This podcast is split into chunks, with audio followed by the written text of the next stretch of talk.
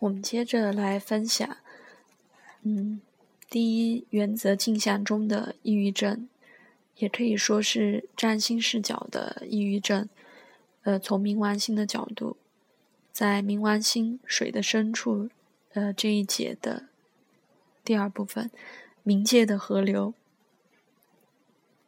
抑郁症属于民国，由此灵魂与水元素的密切程度超过了与所有其他现实方面的关系，所以古代传说中的冥界普鲁通，也就是古希腊神话中的冥界统治者哈迪斯和他的妻子博尔塞弗涅的民国，有六条河流纵横交叉，一点也不足为奇。这些河流象征着特别的心理状态，并可能代表着各种抑郁状态。根据古希腊人的看法，冥府是人死后之后灵魂来此修炼的一个空间。它在很大程度上对于赞人所说的中阴这样一个体验空间。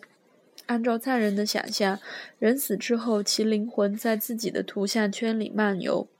可以在此学习生前耽误的所有这一切，在这里，他们还要为一些事赎罪和忍受一些折磨，以使自己心智成熟。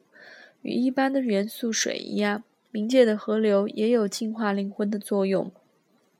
抑郁症似乎是在预先体验中阴状态或民国里的这些经历。我们可以利用这一模式，让他们自愿的，并在生前就体验到这些。民国里的第一条，也是最有名的一条河，是斯提克斯，也叫恨河。据说这条河的河水有剧毒，但是进了这冥河水的人又可以永生。这使人想起阿喀琉斯的母亲特提斯，在他小时候握着他的脚跟，将他进入冥河，希望以此方式使他刀枪不入的故事。斯提克斯河赋予阿喀琉斯与的与龙血赋予日耳曼神话中的英雄齐格弗里德的是相同的。这里毒水成了药物和治疗手段，这是根据痛苦的有毒的东西常常非常有助于生命发展，甚至具有治愈疾病的疗效这样一种经验。虽然死者的尸体和灵魂在毒河里痛苦漂流，但在这一过程中，他们也获得了永生。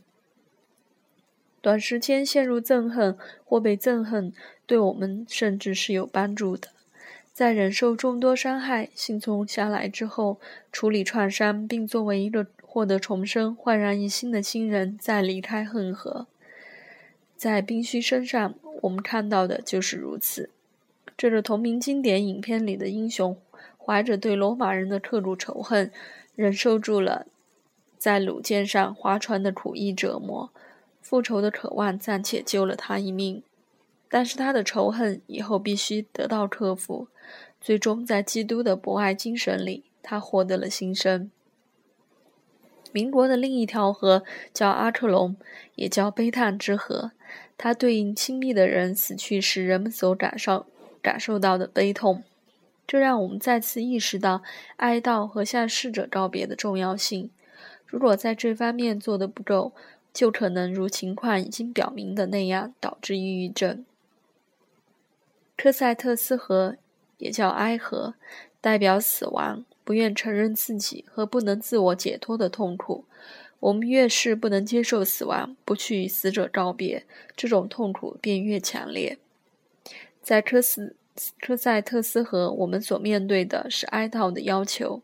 一般来说，一个人明白的越少，抱怨的就越多。不懂得生命规律的人悲叹抱怨，而对生命规律已习以为常的人，深深的明白他们将要遭遇的事情。这样的人通常能真正获得重生。奥尼斯河的意思是没有鸟。代表缺少天上的东西，缺少来自天上的光和鸟。一个没有鸟儿欢唱的世界有多么沉闷，这一点从一次日食中就都体验到了。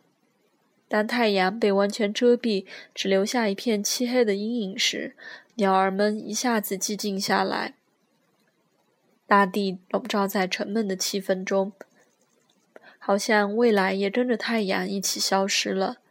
对应于人的心境，这段时间不仅缺乏轻松感，而且往往也缺乏与以往的生活建立起过度的鸟瞰能力。